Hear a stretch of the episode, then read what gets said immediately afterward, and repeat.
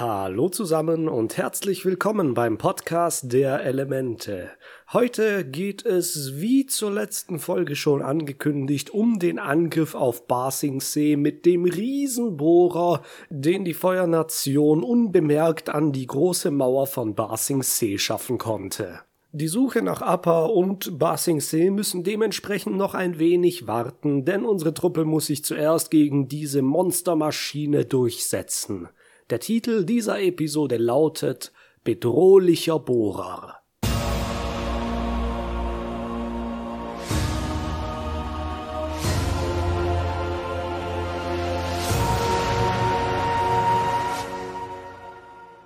Zuerst bekommen wir einen genaueren Blick auf den Bohrer und wie er funktioniert. Er besteht aus mehreren starren Segmenten, deren Zwischenräume sich auseinanderziehen und dann wieder zusammendrücken.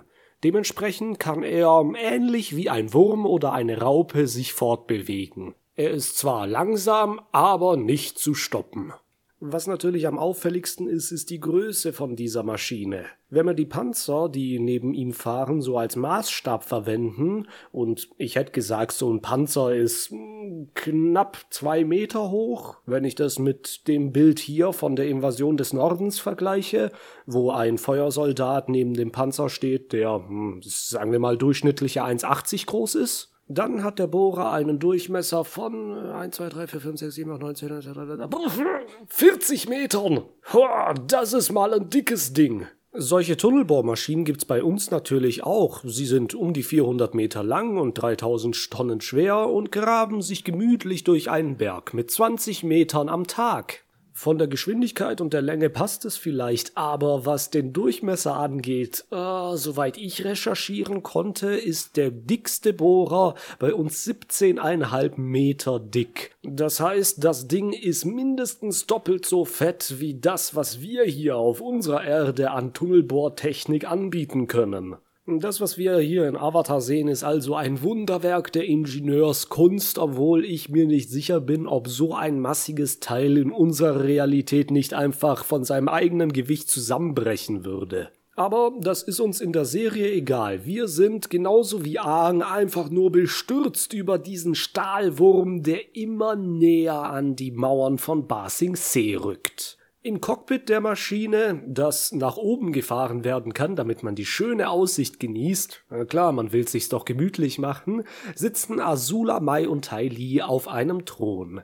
Der Kriegsminister namens Chin ist bei ihnen und er schwärmt vom Bohrer. Er ist ein Produkt der Genialität vieler Tüftler und eine Maschine der Zerstörung. Basingsee wird dem nix entgegenzusetzen haben, doch dann entdeckt Tai Li durch ein Periskop Horoskop ein paar Männer, die sich in Schützengräben, wenn man es so nennen will, verschanzen und vor der Mauer auf den Bohrer warten. Sie haben die Uniform der Erdbändiger-Soldaten an, wie wir sie schon aus der ersten Folge dieser Staffel kennen, und sie scheinen sich für die Verteidigung der Stadt zu rüsten, aber der Kriegsminister ist guter Dinge, dass keine Attacke eines Erdbändigers den Stahlmantel des Bohrers auch nur beschädigen könnte. Azula will aber auf Nummer sicher gehen und schickt Mai und Tai Li los, damit sie die Erdbändiger ausschalten. Aang fliegt derweilen wieder zurück zu der Reisegruppe, die er über den Schlangenpass geführt hat. Am Ende der letzten Folge haben sie sich ja getrennt und Aang wollte schon mal vorfliegen, um nach Appa zu suchen, aber das wird wohl jetzt nichts. Er und Toff bändigen Katara, Sokka und die Flüchtlinge wie mit einem Aufzug an der Mauer entlang nach oben. Von dort aus können sie den Bohrer dann deutlich sehen. Sie werden auch sogleich von einigen Mauerwachen bemerkt, die sagen, dass Zivilisten hier oben nichts zu suchen hätten. Aang stellt sich aber dann als der Avatar vor und sagt, er will sofort mit ihrem Vorgesetzten sprechen. Oh, okay, Avatar Karen, bring me to your manager. Der Manager ist General Sung und der hat die Ruhe weg. Er ist ganz entspannt und sagt, dass die Hilfe des Avatars hier zum Glück nicht benötigt wird, denn er hat das Terra-Team losgeschickt. Das Terra-Team, das waren die Soldaten, die wir schon vorhin in den Schützengräben gesehen haben. Sokka ist begeistert von diesem Namen. Er ist sehr einprägsam. Sung fährt fort und meint, dass die Mauer von Ba Sing noch niemals überwunden worden ist. Keiner hat es bis jetzt geschafft, die Stadt auch nur annäherungsweise anzunehmen. Toff meint, dass das dem Drachen des Westens einmal gelungen sei. Wir erinnern uns, das ist Iro gewesen, der während der Belagerung tatsächlich durch die Mauer dringen konnte, aber Sung meint, er wurde relativ schnell danach zurückgeschlagen. Sehen wir uns jetzt also das Terra-Team in Aktion an. Sie schlagen eine Schneise durch die Panzer und attackieren zuerst den Bohrer. Sie versuchen ihn aufzuhalten mit Säulen aus Felsen, doch die machen dem Bohrer nix aus. Sie zerbrechen, als wären sie aus Plastik. Bevor sie sich irgendwie weiter mit dem Ding beschäftigen können, kommen Mai und Tai Li. Tai Li springt akrobatisch zwischen den Erdbändigern hin und her und trifft sie mit vielen kleinen gezielten Schlägen. Diese Technik haben wir schon einmal gesehen, als sie sie gegen Soccer und Katara eingesetzt hat. Wir erinnern uns, das ist Chi-Blocken, ein paar geschickte Schläge und die Bändigungskräfte sind zumindest für ein paar Minuten weg. Für das Terra-Team ist das natürlich ganz schlecht. Zusätzlich sorgt Tylee auch noch dafür, dass sie scheinbar ihre Beine nicht mehr benutzen können. So etwas hat sie ja schon mit Zockers Armen gemacht. Die Männer klappen zusammen und der Kampf ist für sie gelaufen.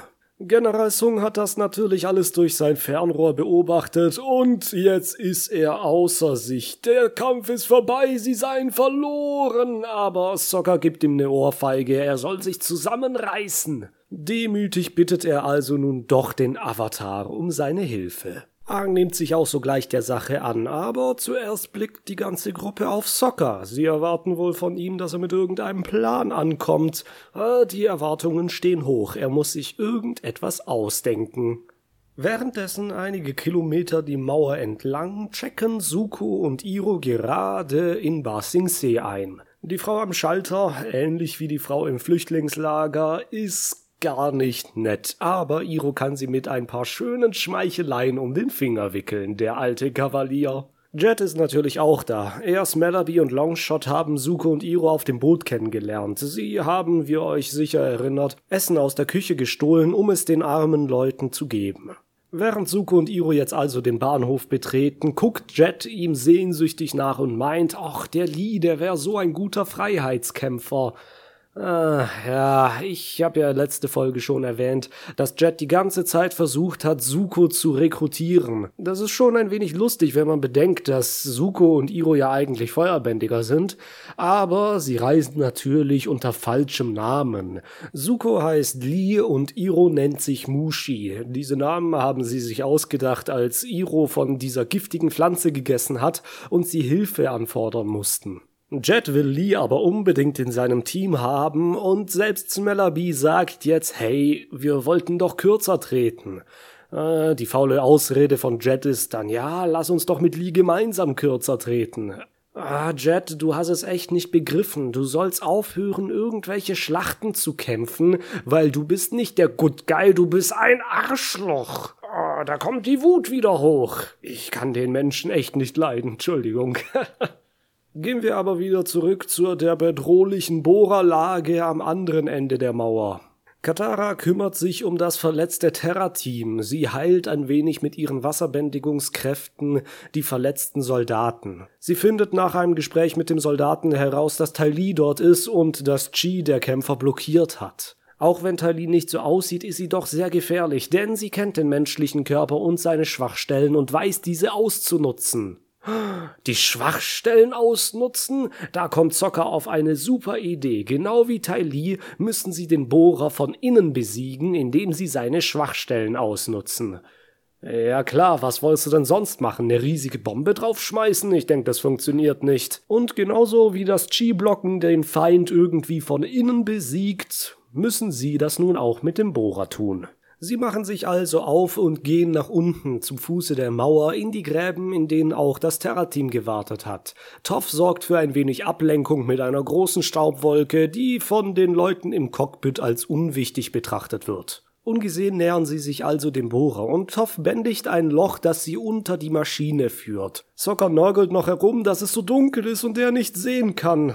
Toff antwortet darauf sarkastisch, oh nein, wie schlimm. Wieder ein guter Blindenwitz. Als sie dann unter den Bohrer wieder hochkommen, gehen Aang, Katara und Zocker durch eine Öffnung in die Maschine hinein. Toff bleibt draußen, auf dem Metall kann sie nix sehen und sie versucht den Bohrer, genau wie das Terra-Team vor ihr, so aufzuhalten. Aber sie wird mit dem Riesending einfach nur weggeschoben. Im Bohrer drin möchte Soccer sich zuerst mal einen Überblick verschaffen. Er bräuchte einen Plan oder irgendetwas in der Richtung. Er nimmt dann seine Waffe und schlägt ein Drehrad von einem der Rohre ab. Wasserdampf steigt auf und Katara und Ahn denken, er ist jetzt verrückt geworden, er wird doch sicher jemanden hierher locken.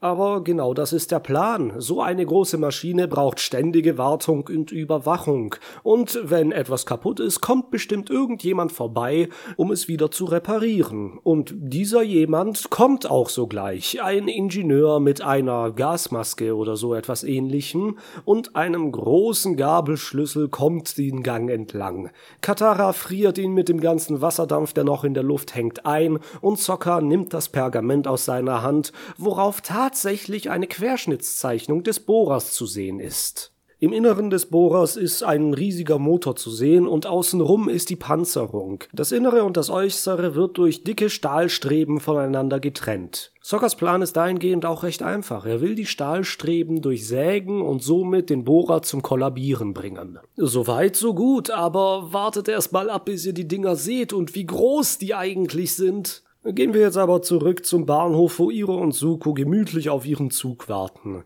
Dann kommt aber Jet wieder und quatscht Suko von der Seite an. Oh, ich frag mich, weshalb er wohl zu ihm gekommen ist. Bevor sie sich groß austauschen können, werden sie unterbrochen von einem Mann, der mit seinem Wagen Stand Tee verkauft. Iro bestellt sich einmal Jasmin, aber es ist kein guter Tee, denn das Wasser ist kalt und Iro schüttelt sich. Jet nimmt nun Lee alias Suko zur Seite und fragt ihn, ob er nicht zu den Freiheitskämpfern stoßen will. Sie haben doch den Flüchtlingen so gut geholfen und sie wären in der Stadt sicher ein super Team und in der Nacht Verbrechen zu bekämpfen oder irgendeinen Blödsinn, den sich Jet da ausmalen will. Suko hat von ihm aber merklich die Schnauze voll und er sagt, nein, er will nicht, lass mich in Ruhe. Jet, ich will deine Mission nicht mitmachen, komm, hör auf zu labern. Äh, also, ich nehme mal an, dass sich das in seinem Kopf abspielte, denn genau so sieht sein Gesicht aus. Jedoch macht Iro währenddessen eine äh, Dummheit. Er erhitzt sich den Tee durch Feuerbändigen.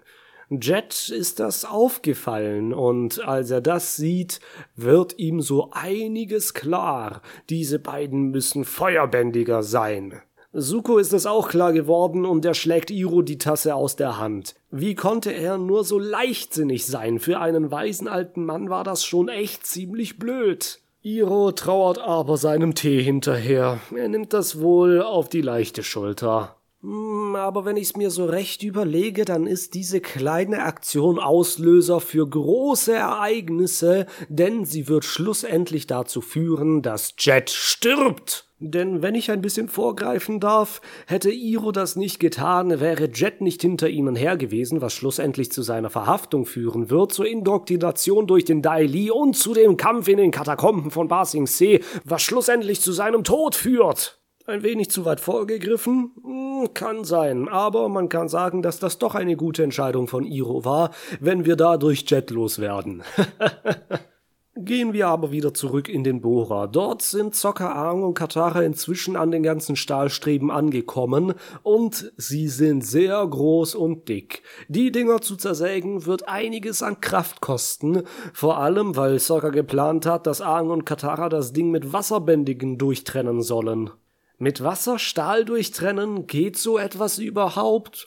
Äh, ja, natürlich, das geht sogar sehr gut, aber dafür muss man schon ziemlich Kraft aufbringen. Ihr habt das sicher schon einmal gesehen, da gibt es diese Düsen, die über dem Metall hin und her gefahren werden und es dann mit Wasser durchschneiden.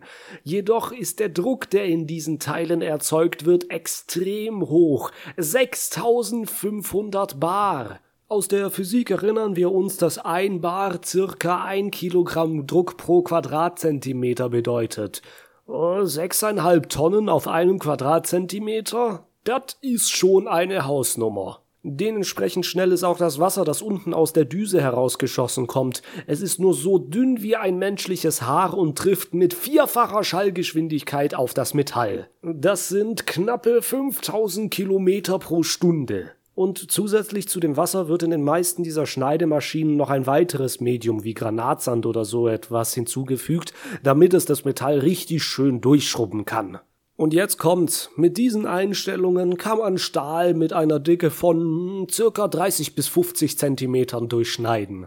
Die Pfeiler, die wir hier haben, sind mal mindestens anderthalb Meter dick. Das heißt, die bräuchten dreimal so viel Power, wenn man das so hochskalieren kann, um das Ding zu durchtrennen. Also, können Aang und Katara ihr Wasser mit 15.000 Kilometer pro Stunde schießen?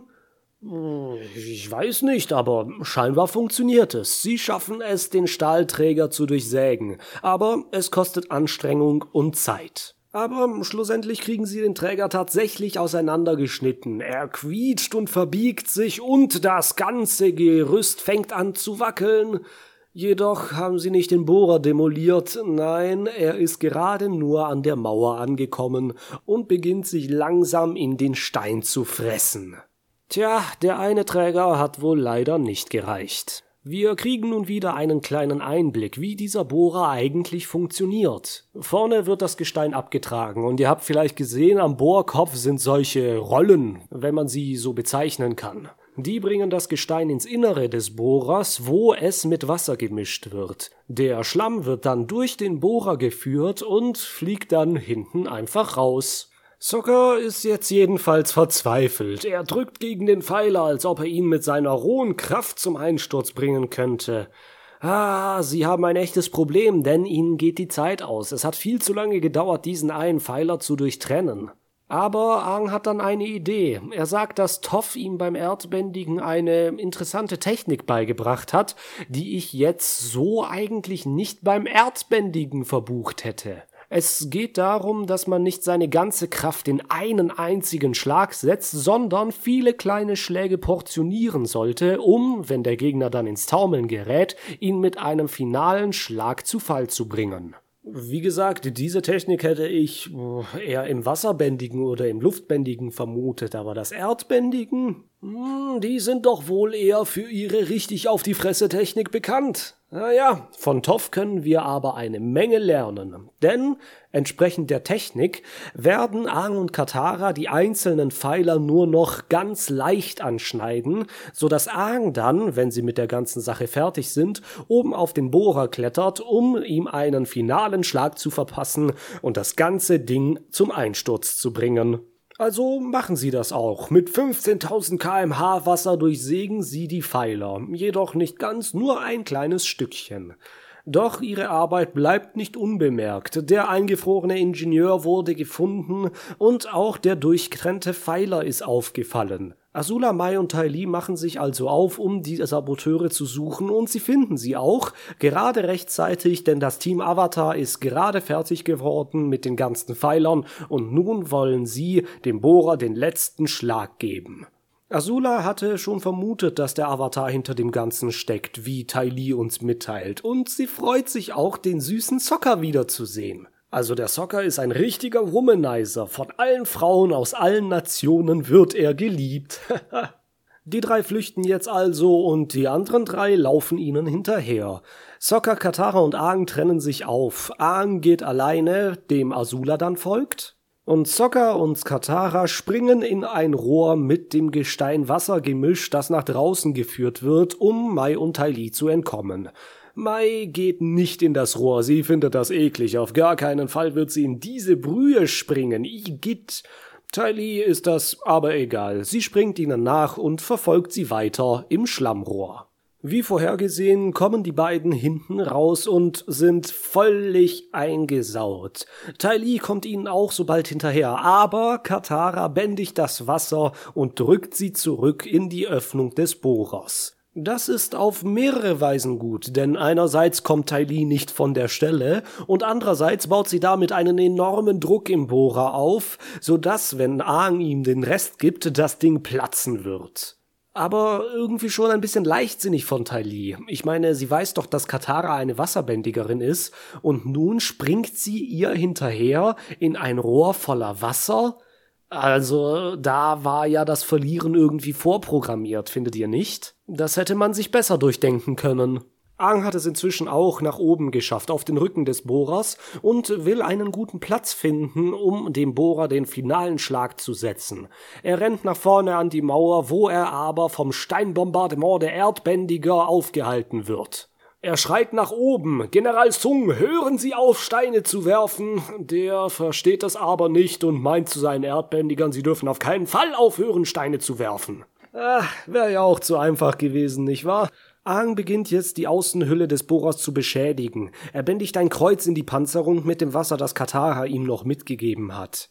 Beim Hintern des Bohrers stößt nun Toff zu Sokka und Katara und sie hilft ihnen, den Bohrer zu verstopfen. Das Gemisch aus Erde und Wasser lässt sich mit einer Wasserbändigerin und einer Erdbändigerin natürlich sehr viel effektiver bändigen und durch den Druck schwillen die Rohre im Inneren des Bohrers richtig an. Vorne an der Mauer ist Aang beinahe fertig mit dem Beschädigen des Mantels, aber da taucht Azula auf. Die beiden liefern sich ein Duell und Aang setzt alle Techniken, die er bisher gelernt hat, gegen sie im Kampf ein. Einmal mit dem Luftbändigen, dann natürlich die Wasserpeitsche und die Sachen, die er von Toff im Erdbändigen gelernt hat. Azula ist mit ihren Feuerstößen jedoch sehr viel kräftiger und durchbricht sogar die dichte steinerne Verteidigung, die Aang sich aufgebaut hat. Er stößt gegen die Mauer und verliert kurz das Bewusstsein, kann jedoch wieder aufwachen, bevor Azula ihm den Rest gibt. Mit einem Handschuh aus Stein wehrt er ihre Feuerattacke ab und stößt sie von sich weg. Doch bevor sie weiterkämpfen können, sind im Bohrer scheinbar das ein oder andere Rohr geplatzt. Schlamm spritzt in einem großen Stoß aus dem Mauerloch und fegt die beiden nach unten. Sie werden auf jeweils zwei unterschiedlichen Seiten des Bohrers gen Boden geschwemmt und äh, deswegen ist der Kampf erstmal vorbei. Bevor Aang ganz nach unten fällt, kann Momo ihm auch helfen, das Gleichgewicht wieder zu finden und ihn nach oben zu bringen. Aang nimmt dann einen Felsen, der von oben heruntergefallen kommt, und bändigt ihn zu einem Keil. Dann nimmt er Anlauf. Viel Anlauf. Er rennt die Mauer nach oben, natürlich unterstützt mit seinem Luftbändigen, und mit Vollgas rast er auf den Keil zu, der genau in dem X ist, das er zuvor mit dem Wasser gebändigt hat. Azula kommt auch gerade wieder auf den Rücken des Bohrers, schießt eine Feuersalve auf Aang, aber sie verfehlt ihn und Aang kann mit voller Wucht auf den Keil rennen. Eine Schockwelle geht über den ganzen Bohrer, die Azula wegwirbelt und im Inneren jeden Träger brechen lässt. Der Druck, der sich im Inneren des Bohrers angesammelt hat, entlädt sich auf einmal und der Schlamm fließt in die Maschinenräume und das Stahlmonster geht kaputt. Alles ist voller Schlamm. Die Mauer, der ganze Bohrer, Tyli, Sokka, Katara, Toff, Aang, Azula. Äh, nur Mai, die war die ganze Zeit im Inneren und hat es sich gut gehen lassen. Naja, wenigstens ist sie nicht dreckig geworden. sie sagt es, wie es ist. Tja, wir haben verloren. Oh ja, das habt ihr. Ohne diese Riesenmaschine sind sie den Erdbändigern schutzlos ausgeliefert. Sie werden sich jetzt wohl zurückziehen und der Kriegsminister wird eine böse Strafe erwarten. Armer Mann, sein Plan war echt gut, aber hm, damit hätte man wirklich nicht rechnen können. Ein letztes Mal in dieser Folge gehen wir nochmal zu Iro und Suko. Sie steigen gerade in den Zug ein, natürlich gefolgt von Jet und den anderen beiden Freiheitskämpfern. Smeller B sagt ihm, hey Jet, komm, chill. Der hat sich nur einen heißen Tee gegönnt. Aber Jet ist davon überzeugt, es war keine Sinnestäuschung, er überreagiert nicht oder sonst irgendwas. Nein, das müssen Feuerbändiger sein und deswegen sind sie gefährlich und sie als Freiheitskämpfer, die einzig wahren Helden auf dieser ganzen Welt, müssen ihnen das Handwerk legen. Ah, also für wie wichtig hält sich der Typ eigentlich, ganz ehrlich. Lass es doch mal gut sein. Im Inneren des Zuges treffen Iro und Suko gerade auch noch auf die Flüchtlinge, die in der letzten Folge von Aang Katara Sokka und Suki über den Schlangenpass begleitet worden sind. Iro beglückwünscht sie zu ihrem süßen Baby und der Zug fährt los. Beziehungsweise er wird losgeschoben, denn hinten stehen ein paar Erdbändiger und schieben das ganze Ding über die Schienen aus Stein. Sie sind jetzt im Inneren der Mauer und die Waggons, ebenfalls aus Stein, fahren auf den hochgelegenen Schienen über die Felder von Basing See. Zum Schluss stehen Zocker, Toffang und Katara noch oben auf der Mauer. Zocker beglückwünscht sie zu der guten Arbeit, die sie heute geleistet haben, und wie schon die ganze Folge nennt er sie Team Avatar. Katara nervt das ein wenig, aber ich glaube, dass Zocker das Terra-Team so cool fand, dann brauchte es wohl auch einen coolen Namen für ihre Gruppe. Er schlägt noch ein paar komische Dinge vor, wie Bumerang-Schwadron, wobei das Aang in Bumerang für, naja, den Avatar steht. Oder die Aang-Gang oder was auch immer, aber die haben alle die Nase voll. Er soll's bitte lassen. Soccer, es reicht jetzt. Wir haben die Schnauze voll. Es war ein langer, harter Arbeitstag. Lass uns jetzt ruhen. Aber für mich ist das eigentlich ganz gut, denn anstatt dass ich jetzt immer Aang, Toff, Sokka, Katara, Momo, Appa und so weiter sagen muss, sag ich einfach Team Avatar. Das ist doch schön, oder? Und damit endet diese Episode leider auch. Diese hat mir besonders gut gefallen. Was vor allem sehr geil war, ist, dass die ganze Technik innerhalb des Bohrers so selbsterklärend war. Man hatte jetzt nicht großartig irgendwelche Einführungen machen sollen, sondern nebenbei konnte man so sehen, wie funktioniert der Bohrer, das ist alles schön logisch, das macht alles Sinn und es fließt sehr, sehr gut zusammen mit dem Plan, den sie austüfteln, um schlussendlich dieses Riesending zu besiegen. Und das Allerbeste, sie sind schlussendlich doch in Basingsee angekommen, wenn auch mit ein paar Schwierigkeiten, aber jetzt kann es endlich weitergehen, die nächste große Etappe Basingsee beginnt. In diesem Sinne hoffe ich, dass ich euch auch das nächste Mal beim Podcast der Elemente mit dabei haben kann. Ich bedanke mich sehr vielmals fürs Zuhören. Macht's gut. Bis denne.